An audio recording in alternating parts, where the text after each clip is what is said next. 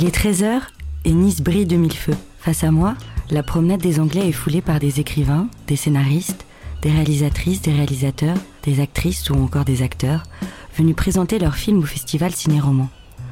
Ce festival récompense des films adaptés de romans et grouille d'esprits en émulation qui se réunissent autour de rencontres, de rendez-vous, de masterclass et de débats autour du lien sacré qui unit la littérature et le cinéma. C'est l'occasion pour moi de m'entretenir avec certains d'entre eux pour parler de leurs rêves, de films, de livres, en toute intimité. C'est dans une chambre du Grand Hôtel Le Negresco, figure emblématique de la ville de Nice et du festival, que j'ai choisi d'écouter des femmes, actrices, réalisatrices ou encore scénaristes qui ont accepté de nous livrer leurs rêves de cinéma et leur expérience. Je suis Margot Pelletier, je suis auteur-scénariste et voici mon podcast En intimité.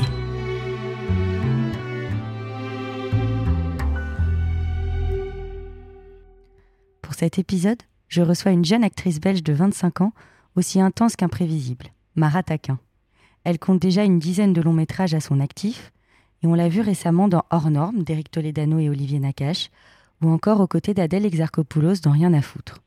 Aujourd'hui, elle présente La Petite de Guillaume Niclou en compétition au festival Ciné-Roman. Nous allons parler de son métier, de son expérience, de ses envies et plus généralement de cinéma. Bonjour Mara. Bonjour Margot.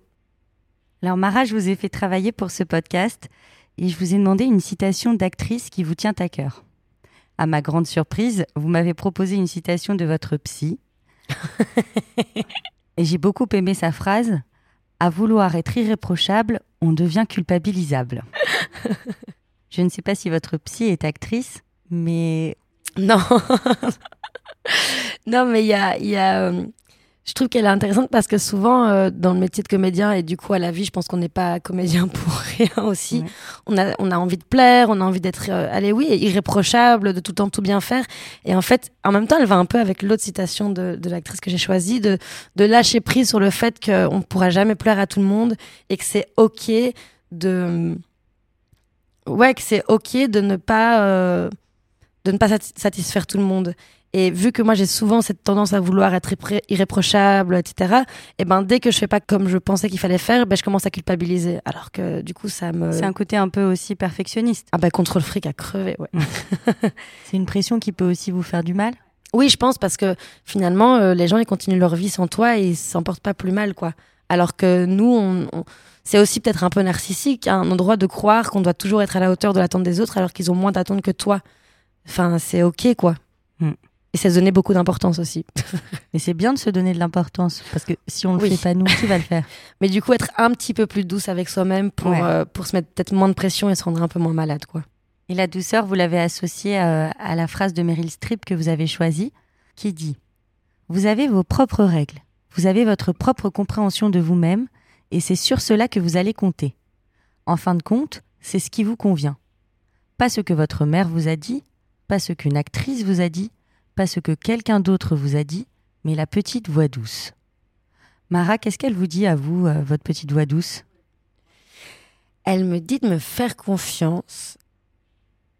Et ça a été difficile pour vous de prendre la décision d'être actrice? Bah, Je sais pas encore, enfin si maintenant elle est prise, mais c'est toujours difficile d'acter le fait que c'est notre métier parce que c'est quand même... Euh, c'est quand même un privilège de dingue de pouvoir euh, faire ça, de, de, vivre de ça. Et il y a une sorte de chose où je m'excusais souvent euh, d'être où je, suis. Et à un moment donné, je me suis dit, mais je suis là parce que j'ai fait mes choix et que je me suis autorisée à, créer mes propres règles. Et je pense que c'est ça ce que Meryl Streep dit aussi, c'est il n'y a pas de chemin euh, bon à suivre pour être une bonne actrice ou, euh, ou quoi, mais justement de se faire confiance, de suivre son instinct. Moi, je me suis souvent dit que si ça s'arrêtait aujourd'hui, j'en serais triste, mais j'ai confiance en moi pour me retourner. Et c'est ça qui m'aide aussi et qui me dit que du coup, il n'y a pas de marche à suivre. Je sais hmm. pas si c'est très clair. Si, c'est très clair. mais, justement, mais comment vous avez décidé d'être actrice alors? Euh, bah, De base, c'était pas prévu. Parce que vous aviez prévu de faire autre chose avant J'ai prévu de. J'avais prévu de faire plein de choses. je savais... En fait, je savais pas trop, vu que ça arrivait quand j'avais 17 ans. Je me suis vraiment laissé porter, mais en ne pensant pas que ça allait prendre cette ampleur-là. Hmm. Vous avez passé un casting à 17 ans? Euh, C'était un casting sauvage devant mon école et je m'étais dit qu'après ce film-là, bah, je moi, je partais en sac à dos. Euh, je suis partie cinq mois au, Portugal en sac à dos. Et, euh, et du coup, je suis revenue parce qu'on m'a appelé pour un autre, une autre série en Belgique. Et ça s'est enchaîné, mais c'était pas du tout. Euh, J'ai pas construit, quoi. Et maintenant, vous construisez, ouais. Maintenant, j'ai envie de construire, ouais. Et quelle est votre marche à suivre dans cette construction? Je pense que un des trucs les plus importants dans, dans mon métier pour moi, c'est de de pas dire oui pour faire plaisir à des projets parce qu'il faut, parce que c'est classe ou parce que parce que on peut pas dire non à un tel ou à un tel, mais de, vraiment suivre mon instinct, vraiment coûte que coûte. Et les seules fois où je l'ai pas fait, je m'en suis voulu. Et, euh, pourtant, toutes les fois où j'y suis allée, euh, j'ai eu raison, quoi. Donc de vraiment euh, suivre mon, mon, intuition. Et votre intuition, elle vous a mené vers Guillaume Niclou, puisque vous êtes venu présenter son film La Petite en compétition au festival Ciné-Roman adapté du roman de Fanny Chenel Le Berceau, dans lequel vous jouez Rita, une jeune flamande, mère célibataire d'une petite fille, qui pour des raisons financières accepte une gestation pour autrui. Elle porte l'enfant d'un couple homosexuel français qui décède tragiquement dans un accident d'avion, et c'est Joseph, le père de l'un d'eux, interprété par Fabrice Lucchini, qui part à la recherche de Rita afin de récupérer sa petite fille sur laquelle il n'a malheureusement aucun droit. Très bien résumé. Merci de ce que j'ai vu, c'était vraiment un film qui parle de la parentalité? Quel est son rapport à cet enfant? Ben, je pense que c'est assez clair et c'est ça que je trouve qui est intéressant dans ce film, c'est l'endroit où en fait ce n'est pas son enfant. Pour moi, la question, elle s'est jamais posée aux yeux de Rita, elle n'a jamais eu euh, envie de le garder et c'est cette rencontre avec ce monsieur qui vient un peu de nulle part et qui la confronte à quelque chose où pour elle la décision est déjà prise depuis très longtemps. Et du coup, ça parle aussi de la parentalité aujourd'hui dans, dans le monde contemporain qui dit mais il euh, y a des gens qui ne veulent pas être parents aujourd'hui, il y a des gens qui veulent être parents mais pas d'un enfant qui porte. En fait, la parentalité, ça, ça, ça contient plein de choses et c'est ça aussi que je trouve beau dans le film, c'est que elle est déjà maman d'une petite fille, mais elle n'est pas maman de la fille qui est dans son ventre. Et ça, c'est très clair pour elle. On imagine bien qu'elle va accoucher de cet enfant. Et euh, à ce moment-là, elle est énormément dans l'évitement. Bah, je pense qu'elle l'évite parce que, mine de rien, un accouchement, c'est pas rien pour, euh, dans la vie d'une femme, que que évidemment que ça fait appel à certaines choses. Bon, après, j'ai pas accouché, donc je sais pas ce que, ce que ça fait, mais c'est ce que je me raconte. Du coup, sans spoiler, ce que je veux dire, c'est que évidemment que ça fait traverser des choses, mais euh, l'évitement, il est pas, je l'évite parce que je veux pas m'attacher. Je pense que c'est, je l'évite mm. parce que je me protège de, sens, de, de, de, choses qui peuvent la traverser, mais sans que ce soit une remise en question de sa décision. Je sais pas si c'est clair. Par exemple, on peut être mère sans avoir porté un enfant. On peut être mère sans avoir porté un enfant, et on peut aussi euh, ne pas être mère même en ayant porté un enfant. J'avais déjà vu euh, des vidéos passer sur les réseaux où c'est déjà arrivé qu'une femme n'ait pas d'amour pour un enfant qu'elle a porté. en fait, c'est des choses qui arrivent et je pense qu'il y a le gros mythe de l'instinct maternel qui peut exister, mais c'est pas si évident pour tout le monde et je pense que c'est important de désacraliser ça. Et pour vous préparer à ce rôle, j'ai lu que Guillaume Niclou vous avait demandé de prendre du poids. Euh, dans quelle mesure cette prise de poids était-elle importante pour vous? Ben, en fait, au moment où euh, je travaillais ce personnage, ma meilleure amie elle-même était enceinte. Et euh, finalement, euh, elle n'avait pas pris tant de poids, que ça, mais évidemment que le corps change, qu'il y a des, des, petites choses qui s'accentuent, mais j'avais aussi pour souci de montrer que bah, on n'est pas obligé de prendre 15 kilos si on est enceinte, que ça se joue dans les joues, dans les bras, dans le corps, dans la, dans la façon dont on se tient, par exemple, un peu plus en arrière, etc. Donc j'ai pris un peu de poids, mais pas non plus euh, énormément. En fait, je me suis pas privée, on va dire. Je, hmm. je me suis laissée un peu aller à, à, à des envies de burger plus que à la normale, quoi. Mais euh, mais, voilà. vous aviez quand même un faux ventre. J'avais un faux ventre qui était hyper réaliste. Même moi, je me surprenais à le toucher, comme si c'était, comme si j'avais un enfant dedans. Donc c'était assez particulier. Et euh, oui, c'est quelque chose de porter toute la journée un ventre, qui du coup est un petit peu une, excroissance de, ton corps, quoi. Au moment où on le prend dans le film, elle est en colère, elle mène un combat, mais il y a aussi une espèce d'usure, de fatigue. Bah, je pense que Rita, elle, elle, traverse déjà quelque chose de très compliqué parce qu'elle-même doit essayer de réfléchir toute seule à ce qu'elle doit faire comme démarche pour, euh, pour régler le problème qu'elle a, en fait, d'avoir un enfant auquel elle a décidé de ne pas s'attacher parce que ce n'est pas, pas le sien.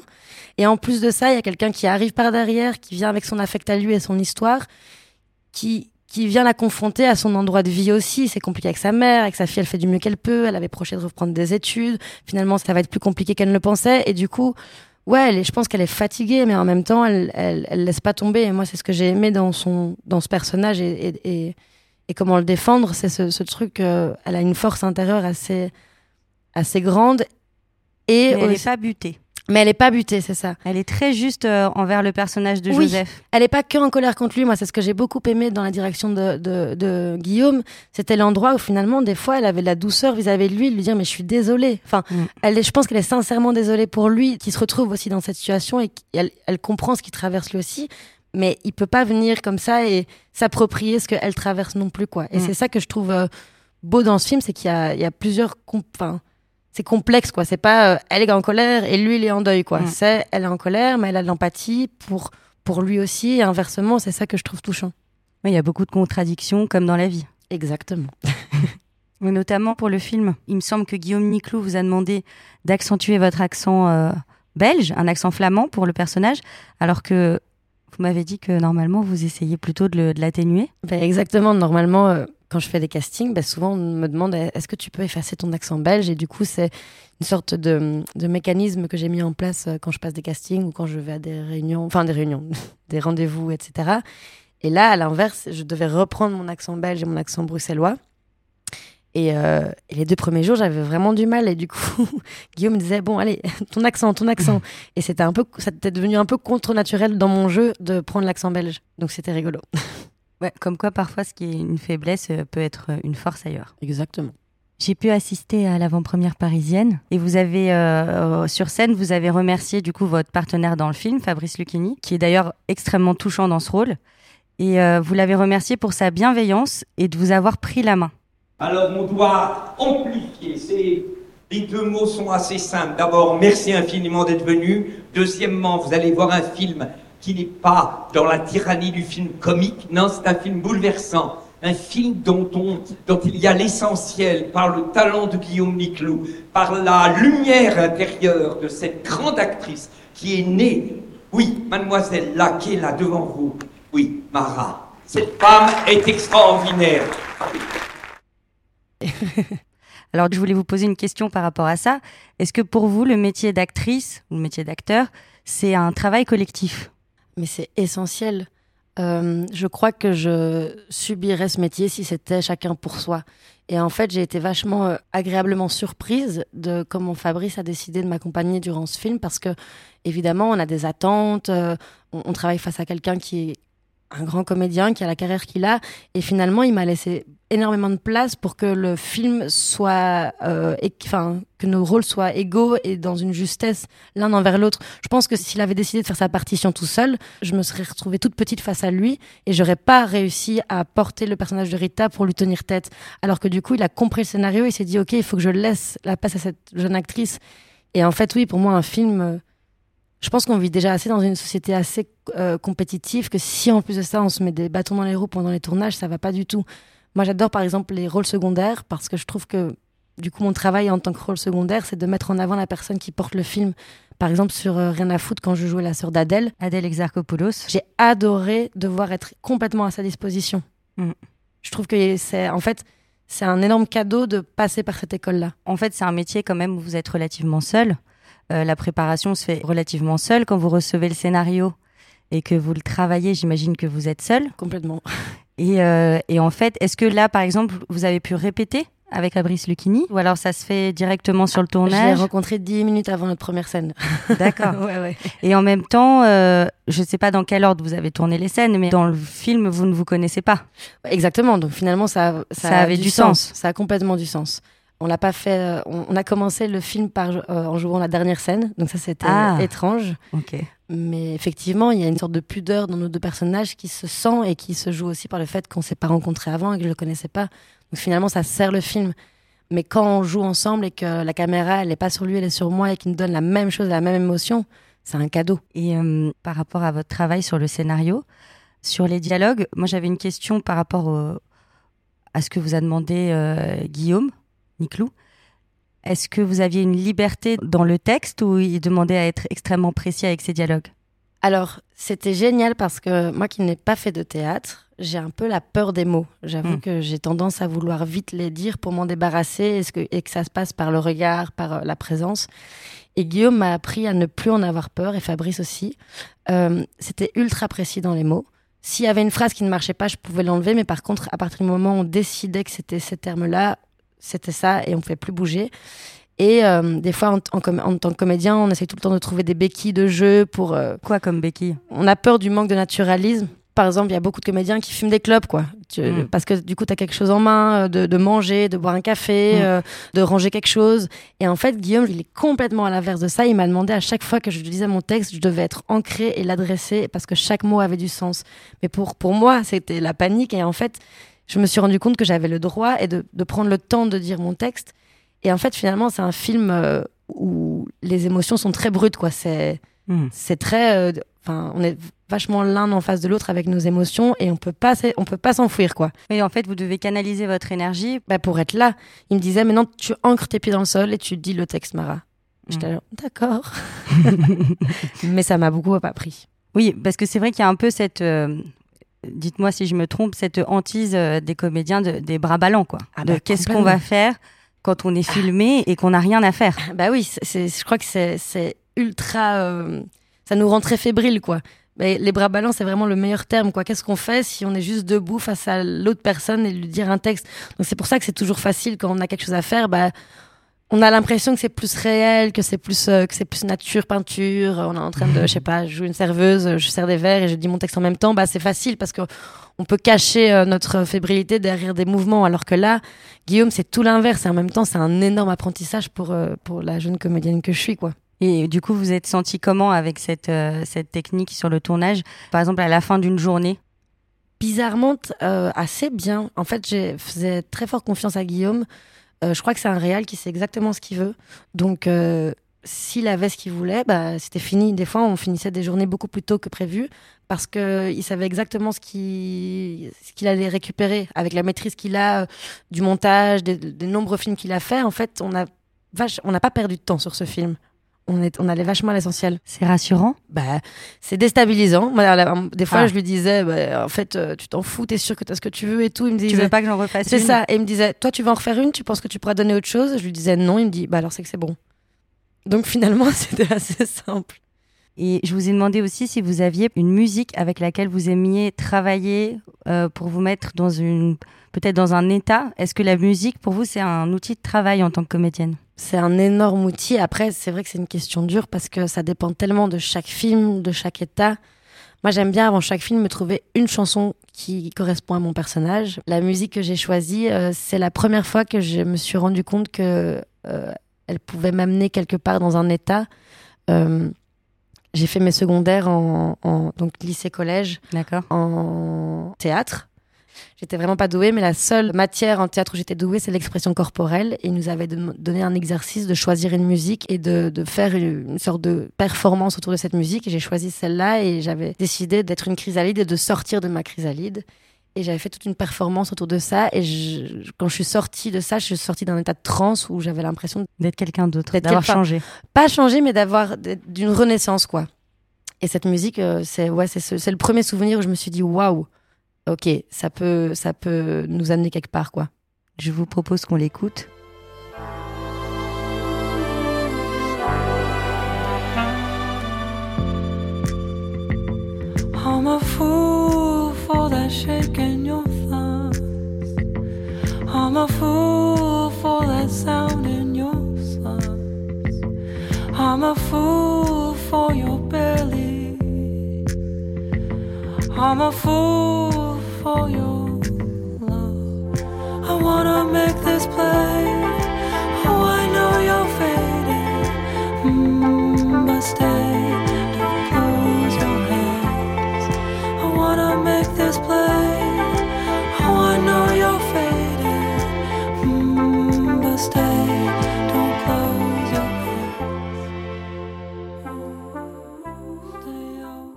C'est assez fort. Ça me donnait une idée de votre personnalité. c'est assez doux, c'est joyeux, c'est pur. Et enfin, c'est plein de, il y a plein de choses qui se mélangent. Du coup, c'est ce qu'on se disait pendant qu'on l'écoutait. Euh, ce que j'aime avec cette musique, c'est euh, c'est le fait qu'elle suive nos émotions et l'état dans lequel on est. Euh, si je vais être de bonne humeur et que je vais l'écouter, elle va me rendre encore plus heureuse. Si je suis triste, elle va sûrement aller me tirer des larmes. Mais mm. j'aime bien ces musiques-là qui prennent plein de, de couleurs différentes. Qui sont en fait chargées en émotions. Mais il peut y avoir un peu la même chose avec les films ils accompagnent notre état en fait. Et souvent, euh, l'endroit où on va être touché, ça va être l'endroit où on est nous émotionnellement au moment où on va le regarder. C'est ça qui est assez, euh, qui est assez beau dans, dans, dans, dans l'art, en fait, finalement, en général. Et Vous parliez tout à l'heure, on a eu aussi une petite conversation en aparté, et euh, vous me disiez que le public parfois qui venait vous voir et qui vous parlait de des émotions qu'ils pouvaient ressentir à travers vous en fait et la façon qu'ils avaient de s'identifier à vous ou à votre personnage. C'est ça qui est fascinant. Nous, on a l'impression d'être. euh, Finalement, le cinéma, on, on- on fait le film, on est en petite équipe, on sait de quoi on parle, et on a l'impression de maîtriser l'objet qu'on fait. Et puis, à un moment donné, il sort en salle, et il t'appartient plus du tout, et il, a, il appartient à un public qui va, qui va s'y reconnaître, qui va, qui va aimer, qui va pas aimer, et qui va pas aimer pour des raisons. Et c'est génial aussi de parler avec des gens qui n'aiment pas les films dans lesquels tu joues, parce que finalement, euh, tu as envie de comprendre pourquoi, et du coup, ça mène à la réflexion. Et je crois que c'est ça que j'aime bien dans, dans notre métier, c'est que c'est qu'à un moment, l'objet ne t'appartient plus. Et, et il permet la discussion et la rencontre. Et euh, justement, euh, quand on fait un film qui a été adapté d'un d'un livre, c'est souvent un sujet parce que le public s'est déjà fait une idée avec un livre et parfois il n'est pas forcément en accord Mm. parce que c'est la vision euh, d'une personne, du réalisateur qui s'empare de cette histoire. Là, dans le cas de La Petite, qui est adaptée du berceau de Fanny Chenel, c'est un peu différent puisqu'elle a participé au scénario. Donc, euh, elle a encore accompagné sa vision. Est-ce que vous, vous avez pu parler avec l'auteur ou? Euh, elle est venue sur le, sur le tournage et on a eu une petite discussion où elle disait qu'elle était très contente parce que maintenant qu'elle mettait des visages sur ses personnages, elle n'arrivait plus trop à les imaginer autrement. Ouais. Et du coup, c'est génial quand l'autrice est en accord avec ceux qui interprètent ces personnages que elle, elle a écrit euh, probablement seule, etc. Bah, on se sent, on se dit ah yes, ok, c'est que c'est raccord avec ce que la personne a voulu écrire. Et du coup, c'est bah, c'est flatteur et c'est et c'est qu'on est sur le bon chemin. Donc justement à ce propos, je vous ai demandé de choisir un livre que vous aimiez beaucoup. Vous avez choisi Le quatrième mur de Sorge Chalandon, qui a obtenu le prix Goncourt des lycéens en 2013.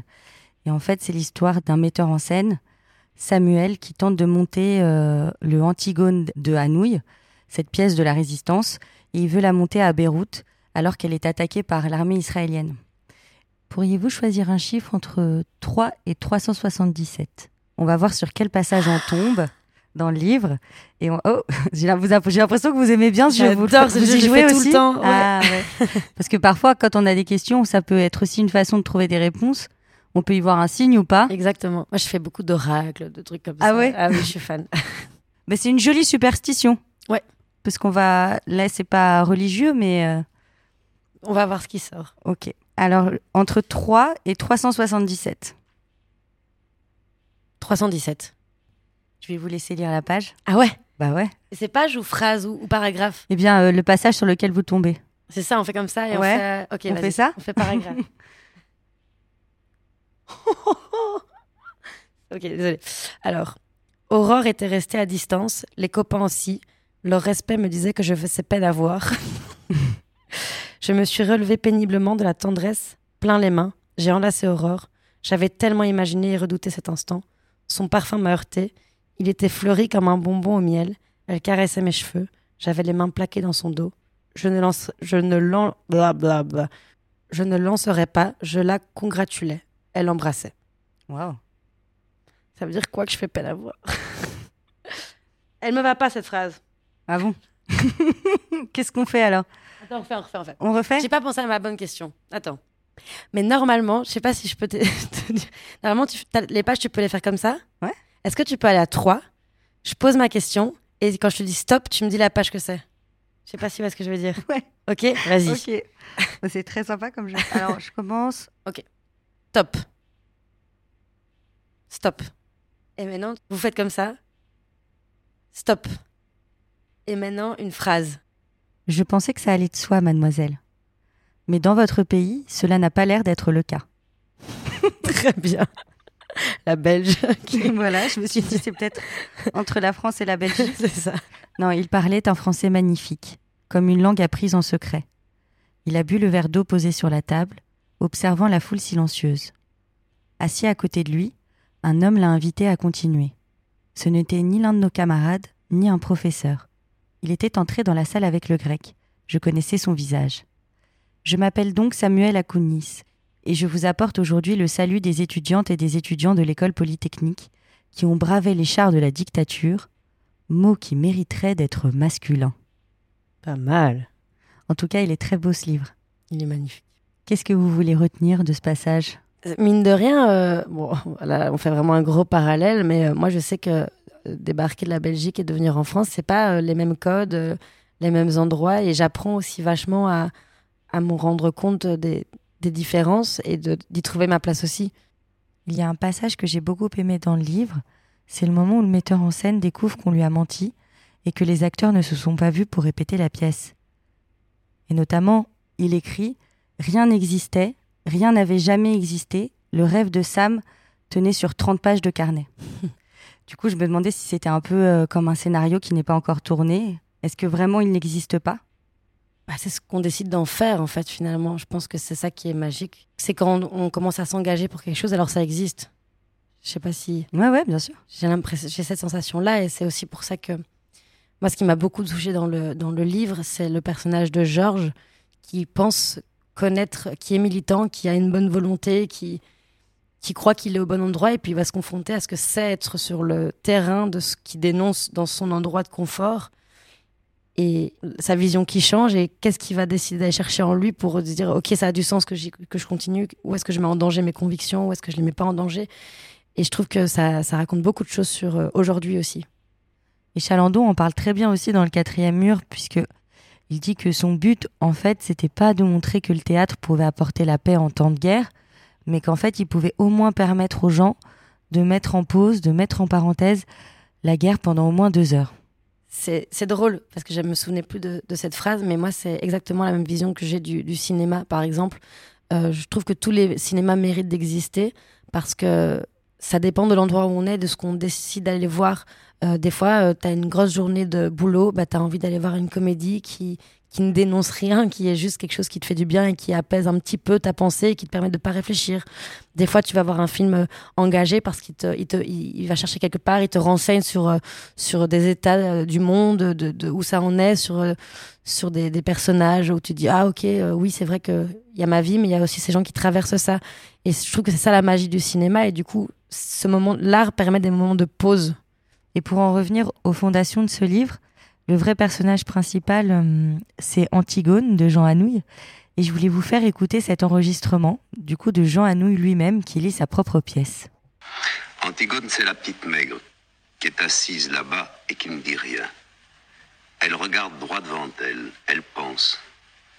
Elle pense qu'elle va être Antigone tout à l'heure, qu'elle va surgir soudain de la maigre jeune fille noiraude et renfermée que personne ne prenait au sérieux dans la famille et se dresser seule en face du monde, seule en face de Créon, son oncle, qui est le roi. Elle pense qu'elle va mourir, qu'elle est jeune et qu'elle aussi, elle aurait bien aimé vivre. Mais il n'y a rien à faire. Elle s'appelle Antigone. Il va falloir qu'elle joue son rôle jusqu'au bout. Pouah c'est ouf Pourquoi c'est ouf? Ben, je sais pas, c'est. euh, Bon, après, je- là, du coup, je me la personnifie, mais je pense que ça peut parler à énormément de gens. euh. Finalement, euh, la vie, etc., c'est un jeu. Enfin, on Mhm. décide de, de- de- de jouer le jeu de la vie, et, et encore plus quand on est, on est comédien ou comédienne, où on joue des. Est-ce qu'on est qu'on se joue nous-mêmes? Est-ce qu'on va chercher des choses en nous pour jouer? Est-ce qu'on joue quelqu'un d'autre? Enfin, c'est toutes les questions. Et quand est-ce qu'on ne joue pas finalement? Parce que face à, je sais pas, moi, mes potes, des fois, je joue que je vais bien alors que je vais pas bien. Et c'est quoi ce jusqu'au boutisme dont parle Anouilh, vous pensez? En tant que comédienne, comment vous ressentez cette phrase? Elle va devoir le jouer jusqu'au bout. Bah, c'est une bonne question. Euh, Je- pense que euh, quand on décide de, de, de, de s'approprier un personnage et de le défendre, c'est qu'on a des raisons d'y aller. Et que du coup, ces raisons-là, elles- sont sûrement des fois à des moments donnés personnels. Et euh, on tient aussi sur le fait qu'on travaille en équipe, donc on est obligé de remplir la part d'engagement qu'on a, qu'on a donnée à une équipe technique, euh, à un réalisateur ou une réalisatrice, et qu'on s'est donné à nous-mêmes aussi, euh, de se dire, ben, si, si ce personnage-là, je décide de le défendre, il faut que je le défende coûte que coûte, parce que sinon, ça sera pas juste. Je sais pas si Mm. c'est... Évidemment, par exemple, quand on tient un rôle principal... euh, parce que c'est une responsabilité énorme que de défendre ce personnage. À un Mm. moment donné, ce personnage devient quelqu'un à part entière. Mm. Et qui vous accompagne même chez vous quand vous allez vous coucher. Bah oui. On, on est obligé d'y réfléchir. Je pense que c'est important de se dissocier d'un personnage parce que sinon euh, notre santé mentale part en, en cacahuète. Mais euh, waouh, j'ai 80 balais. Cacahuète? Cacahuète. mais, euh, mais en tout cas, on a une responsabilité envers notre personnage de, de, de le, rendre, de le rendre humain, complexe. Et euh, même si tu joues un méchant, tu es obligé pour moi de croire en ce qu'il défend. Mm. Parce que personne n'est méchant ou gentil. Tout s'explique. Tout s'explique. Même si ça veut pas dire qu'on est d'accord avec tout le monde. Non, mais en fait, c'est de c'est de pas être euh, de pas être dans le jugement. C'est ce que vous disiez tout à l'heure. Déjà de ne pas se juger soi et de ne pas juger les personnages qu'on choisit. Oui, et puis euh, par exemple, moi, euh, je, je peux ne pas être d'accord avec quelque chose que mon personnage va porter, mais si je décide de le jouer, je suis obligée de, de le défendre et d'y trouver des endroits de pourquoi la perso- le- mon personnage fait ça. Parce qu'on parle pas de moi, on parle de, de, de- de l'histoire qu'on raconte. Et est-ce que vous avez euh, une règle d'or? Je me suis impressionnée. Ah. Alors Mara, pardon, c'est impressionnant. J'aurais dû rebondir non, non, pas du tout. Non, mais vous m'avez fait penser à autre chose. C'est parce que c'est par rapport à, à Meryl Streep. euh, je suis tombée sur une interview il y a pas longtemps où elle disait qu'elle s'était toujours interdit de jouer une sorcière Mm. et que finalement elle avait dû rompre ce pacte avec elle-même. Et du coup, je me demandais si vous aussi, parce que aujourd'hui vous avez 25 ans, vous allez peut-être euh, changer d'avis au cours de votre vie. Mais je trouvais ça intéressant d'avoir déjà une petite trace aujourd'hui de ce que vous pensez. Est-ce qu'il y a un rôle que vous pourriez refuser par principe? Ah, mais plein. Ah, Je, peux pas euh, jouer un film euh, avec quelque chose avec lequel je suis pas en accord politiquement. Ça doit être politique, quoi. Je, je vais pas jouer une meuf raciste juste parce que euh, elle est raciste dans ce film, quoi. Par contre, si le film dénonce ou en tout cas euh, parle de ce sujet-là et du coup qu'il faut passer par là pour euh, que les gens comprennent. alors oui. D'accord. Mais, mais je- en fait, vous mettez du sens dans le travail que vous faites. voilà. Mara, ce podcast touche à sa fin, mais avant de nous quitter, j'aurais voulu vous poser quelques questions. Quel est le rêve d'enfant que vous avez réalisé? Le rêve d'enfant que j'ai réalisé aujourd'hui. Euh... Ben, bizarrement, j'avais pas beaucoup de rêves petite, mais euh, j'ai toujours rêvé d'avoir une bande d'amis, d'être bien entourée et que ce soit solide et ouais, d'avoir des gens, euh, d'avoir une famille quoi. Et euh, j'ai des super amis et une super famille qui m'entoure et ça, je crois que c'est le plus beau rêve que j'ai pu réaliser et que j'ai construit quoi. C'est génial. de dire que vous l'avez construit et qu'il vous est pas tombé dessus. Parce Ouais. qu'un rêve, en général, on a l'impression qu'on le choisit pas. Un peu comme le cinéma avec vous. Ouais. Mais c'était pas votre rêve d'enfant? Non, pas du tout. Et est-ce qu'il y a un rêve d'enfant que vous n'avez pas encore réalisé? Euh... Ou alors un rêve d'adulte Puisque vous me dites que vous n'aviez Ouais. pas beaucoup de rêves enfants. J'aimerais bien avoir une petite maison à la campagne. c'est con. Non, non, mais c'est chouette. C'est pragmatique, vous avez Ouais, raison. En fait, moi, mon rêve, justement, ça rejoint du coup le rêve d'enfant que j'ai Ouais. construit, c'est de pouvoir accueillir mes amis et ma famille dans une petite maison de campagne où- avec des petites lampiottes partout, des hamacs dans des arbres et qui viennent euh, passer des repas et des week-ends et des vacances chez moi euh, dans une petite maison de campagne. C'est très simple, mais c'est vraiment mon rêve. C'est ouais, bah, J'espère. C'est une- c'est un super rêve, moi, je trouve. Voilà. Déjà, c'est réalisable. oui. vous auriez pu choisir autre chose. Parce Ah, que. oui. Ouais, allez-y. Non, il y a aussi, euh, je crois que je rêverais, si on parle du métier de comédienne, j'aimerais beaucoup, beaucoup jouer euh, euh, euh, un personnage féminin sportif. Donc, par exemple, quelqu'un qui fait euh, une femme qui, qui, qui fait de la Formule 1 ou une danseuse. Je crois qu'un de mes plus gros goals en tant que travail, ce serait de faire un, un rôle physique, quoi. Ah, et je vous souhaite que ça se réalise, ça. Ça, j'ai beaucoup aimé aussi. C'est une question que je vous ai posée en avance. Dans le cas où j'aurais pas vu le film que je vous demandais de me donner et que je puisse le voir avant pour en parler avec vous. Et là, évidemment, je l'avais vu. À ma grande surprise, quand je vous ai demandé dans quel film rêveriez-vous de vivre, vous m'avez répondu vice-versa. Oui. Au début, j'ai eu la première réflexion de me dire bon, c'est un dessin animé. Elle a raison, c'est quand même plus cool de vivre dans un dessin animé, surtout des Pixar. Et en fait, euh, si je me trompe pas, c'est l'histoire d'une petite fille dont toutes ses émotions sont aux commandes. Ouais, exactement. Exactement. Bah, déjà, euh, j'aurais eu du mal à choisir une fiction. Mm. c'est difficile de se projeter dans une autre réalité qui n'est pas la sienne.